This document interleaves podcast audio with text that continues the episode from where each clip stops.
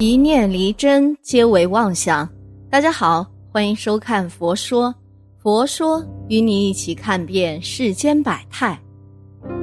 明朝万历年间啊，青州府有个袁各庄，庄主袁天浩家早年靠杀牛卖肉为生，挣下了万贯家财。后来放下屠刀，不再杀牛，回到袁各庄过起了舒心日子。可家里啊，依然是骡马成群，特别爱牛。仅身强体壮的贱牛呢，就达七七四十九头之多。用他的话说呀，弄了一辈子的牛，一天看不着牛啊，心里都不踏实。谁知一天晚上啊，皓月当空，月光如水，袁家的四十九头贱牛竟突然全部发起疯来。冲出牛圈，直奔袁天浩家的祠堂，冲碎大门，挑翻供桌，踏烂祖宗牌位，把整个袁氏祠堂几乎夷为平地。然后四十九头贱牛竟然对着皓月齐刷刷跪倒，齐声惨唤，最后牛眼喷血，倒地而亡。袁天浩闻报大惊啊，一面急忙命人整修祠堂。一面亲自把百里外的阴阳先生陶百成请到了家中，陶百成详细询问了狂牛毁祠拜月的经过，又仔细查看了死牛的尸体，看了看袁天浩。袁员外，恕陶某口无遮拦，牛毁宗祠拜月毙命，此乃凶兆啊！员外可否记得何事与牛结此恶怨呢？袁天浩愣了愣，不瞒先生啊，老夫中年来到此庄，此前乃是杀牛屠夫。只是老夫平生有一嗜好，爱吃牛舌，而且是鲜活的牛舌，所以老夫每次杀牛，必先将牛舌活活割下来，用来下酒。待老夫享受完鲜牛舌的美味，酒足饭饱，然后再将无舌之牛杀死。老夫此生啊，已食牛舌近千根。陶百成眉头紧皱，杀牛以损阴德，活牛割舌更是残忍至极。千头怨牛恶气不散，经年累月集结为力，必来讨债。先祖死于员外之手，而后代见牛依然为员外耕种。故见牛毁祠拜月而亡，见牛虽亡，怨牛气却未复仇，员外必有大难。人意可改，可天意难违呀！此劫是难是灾，员外能否逃过，只有按天数定夺了。我只能给员外卜上一卦，看员外的命理如何吧。陶百成说完，设置香案。敬上三炷神香，系好挂牌，让袁浩天净手七遍，亲自抽出了一张挂贴。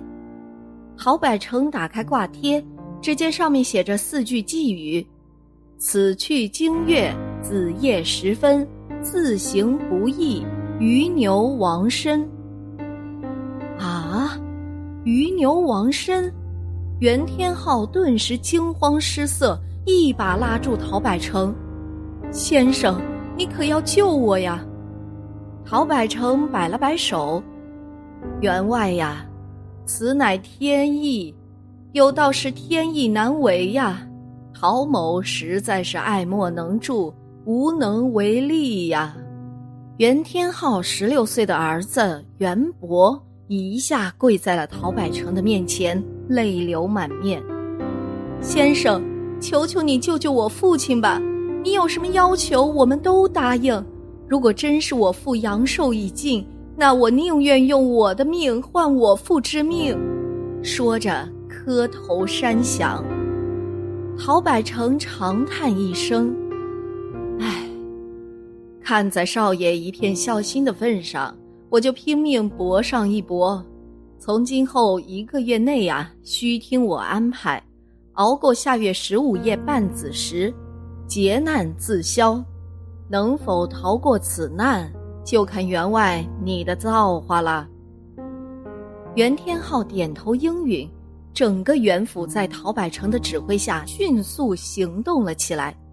袁天浩每天的活动范围呢，仅限于书房之中，吃住全在书房，一个月内概不会客。陶百成带着管家袁顺，寸步不离地守在他的左右。袁博也不顾大家的劝阻，时时跟父亲待在一块儿。袁府家丁分成三队，一队在府里巡逻，一队在府外巡逻，一队在庄内巡逻。一旦发现有牛出现，一律击毙。又派出精明强干之人守候在庄外各个道路口。发现有牛出现，就远远驱走；否则就立即必杀，再赔以相当的银两。最后，甚至连牛肉都不允许在原各庄出现。就这样铺开了人海细网，再加上陶百成驱术做法，大家呀都盼着能逃过此劫。在众人提心吊胆的苦挨苦熬中，转眼又到了月圆之夜。袁天浩一大早啊，就在陶百成等人的陪同下静坐于书房之中，整整一天足不出户。夕阳西下，皓月东升，转眼已是定更时分。袁府内一片安静，突然，远远传来一阵凄厉的牛吼声，紧接着平地起了大雾，众人立即紧张起来。各持刀枪，加紧防备。不到一炷香的功夫，一骑快马冲到了袁府门前。一个派出的家丁甩灯下马，兴冲冲一路高喊着奔了进来：“老爷，那个索命牛已经完了！”站住！守在书房门口的管家袁顺呵斥住家丁：“怎么回事儿？”家丁停住了脚步。抬起了依然兴奋的脸，袁管家，那头索命牛已经让我们控制住了，急忙说起了事情的来龙去脉。白天，他们几个家丁在庄外岔路，按照陶先生的吩咐挖下了陷坑，坑的前后左右啊，都用陶先生的神符镇好。他们刚准备好，天却下起了大雾，对面不见人。就在他们提心吊胆的防备的时候，突然传来了一阵牛吼，数十头贱牛在一头公牛的带领下，疯了一样向着上元各庄冲来。他们全都吓傻了，要是没有那些陷坑，他们全都会毙命牛角之下。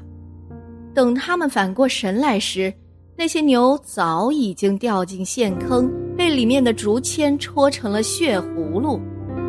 正在他们长长的出了一口气的时候，那头领头的公牛竟然怪叫一声，从陷坑里跃了出来，身上带着十几根竹签，浑身是血，脸眼血红的向他们冲了过去。两三个庄丁惨死在了牛角之下，最后那头公牛口喷鲜血，扑倒在地，大瞪双眼而亡。过了许久，众人围上前去，这才发现公牛的脖颈下戴着一枚银色牛铃，上面有两个金字“索命”。众人大喜呀，一面让这位家丁带着索命牛额下的银色牛铃赶回来，向员外报喜。管家，请看。家丁说着，恭恭敬敬献上了手中那枚银色的牛铃。索命牛死了，索命牛真的死了吗？袁天浩闻讯，猛地从椅子上跳了起来，几步跨出书房，伸手去接袁顺手里的牛铃。员外且慢，管家袁顺一步抢到袁天浩的前面，时辰未到，一切以小心为高。我去接牛铃。元顺说完，转身来到门前，仔仔细细询问了家丁府里的事情，确认家丁确无假冒后，这才上前一步，伸手去接牛铃。突然，家丁惨叫一声，双手颤抖，牛铃“当”的一下掉在地上，随后家丁一头栽倒在地，双手冒出黑血，眼睛外挠，脸色发青，转眼间气绝身亡。牛铃，元顺盯着牛铃，眉头皱成了一字。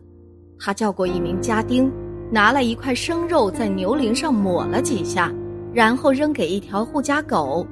护家狗几口吞下生肉，不到一炷香的功夫啊，便惨叫几声，抽搐几下，气绝身亡了。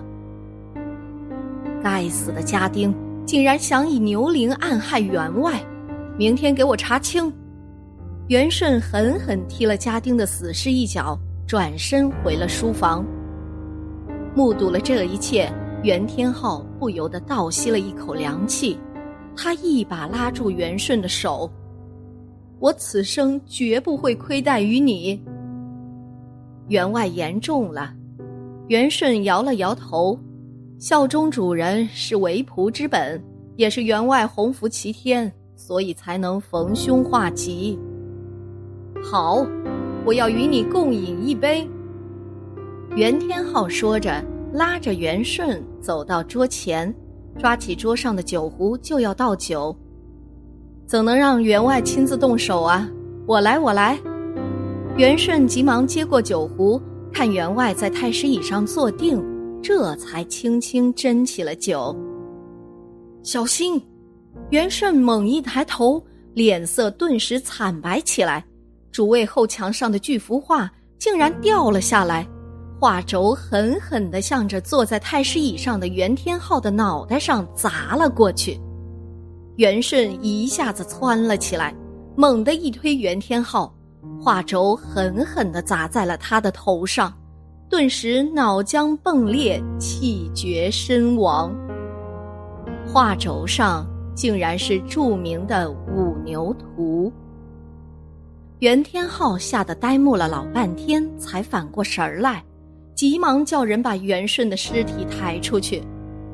陶百成抬手制止了袁天浩：“袁员外，恕陶某嘴下无德，你究竟还有什么对牛的大过没有说出啊？你现在还是说出来，这样啊，元顺死的才能闭眼，因为这。”绝不是牛舌之恨呐！顺着陶百成的手指，房内的铜壶滴漏，显示时辰早已过了子时。袁天浩长叹了一声：“唉，那还是十几年前，我带着元顺同做屠夫。那年薛县令妻偶得怪病。”必须要新鲜牛黄做药方可治愈。我和元顺连夜活剖牛腹取牛黄，可谁知啊，连剖了七头牛都没找到一丝牛黄。后来我们又剖了五头怀孕母牛，将牛胎活活取出献给薛县令做了药引。当时元顺剖牛剖的多，所以要死也只能是他呀。陶百成的眉头舒展开来，活泼母牛取胎做药，这等丧尽天良的事，就是做一件也会死无葬身之地呀！今天就是你的死期！陶百成说着，猛地操起七星短剑，前窜一步，匕首狠狠地向着袁昊天的胸口刺来。我命休矣！看着闪电般刺来七星短剑，袁天浩闭上了眼睛。随着一声脆响，陶百成惨叫一声，栽倒在地。原来呀，一直跟在父亲身旁的公子袁博抡起画轴，打断了陶百成的右臂，救了袁天浩一命。说：“你是人是鬼？”袁博捡起七星短剑。抢步上前，逼住了陶百成。陶百成哼了一声：“哼，你做的坏事太多了，所以根本就记不清都害过谁了。你还记得玄都观吗？十五年前，我本是玄都观一个小道童，你看好了玄都观，就想纳为己有。我师傅宁死不允，你欺玄都观小，便想强夺，于是心生恶计。那一夜，你弄来百头蛮牛，尾上拴好鞭炮，围着玄都观点燃。蛮牛受惊，冲入玄都观。可怜我师傅师兄四人，全死于牛角之下呀。恰好那夜我渡谢出宫，才管逃得一命。十五年来，我隐姓埋名，始终不忘此仇。一月前，恰逢你庄见牛得病，你以为有鬼，所以我以牛来报仇。谁知老天竟不长眼呐，又让你这恶魔逃了一劫。我就是死后化为厉鬼，也要抓你抵命。你个骗子，装神弄鬼欺骗我父，今又花言巧语侮辱我家，我先杀了你！陶百成的话音未落，袁博手里的七星短剑已经向着陶百成刺了过去。孩子，不可！袁天浩惊叫一声，扑过来，猛地一推陶百成，七星短剑狠狠地刺进了他的胸膛。袁天浩大瞪着眼睛，嘴张了几张，倒地气绝身亡。爹！袁博悲叫一声，扑倒在父亲的尸体上，随后他猛地扭头，血红着眼睛盯着陶百成，猛地举起了七星短剑。博儿，住手！随着一声悲喝，袁母走了进来，一把夺下袁博手里的七星短剑，扔在地上。傻孩子，袁天浩那恶贼，他不是你爹。恰恰是你的杀父仇人啊！袁博和陶百成全愣在了那。陶百成看着袁母，夫人，尊夫虽非我杀，却因我而死。他虽死在余辜，可我杀人也愿偿命。夫人不必救我。袁母轻轻摇头，含泪说道：“先生想错了。”我原本不是袁天浩之妻，而是他的好朋友林星友之妻。谁知袁天浩看我起义，十六年前暗中害死了我夫，霸占我来到此处。当时我刚怀我儿，为保林家血脉，我忍辱屈从了袁贼。袁贼不知，十六年来一直以博儿为亲生。我父林星友生前曾对我说。生儿可取乳名为小牛，原贼被博儿所杀，还是于牛而亡啊！陶百成看着哭成一团的母子俩，仰天半晌。善有善报，恶有恶报，七星逆行，在劫难逃。第二天，袁各庄对外宣称索命牛子时现身。连伤数命，击败陶先生，最终索去袁天浩之命，一切皆因袁天浩为富不仁，不行善举。从此后，袁各庄要大行善道，举行了隆重的葬礼，厚葬了袁天浩。打那儿后，袁博积德行善，广开善路，被人称为袁大善人。袁各庄呢？后来也被人称为善庄。好了，今天的节目呢就到这里啦。希望此次相遇能给大家带来收获。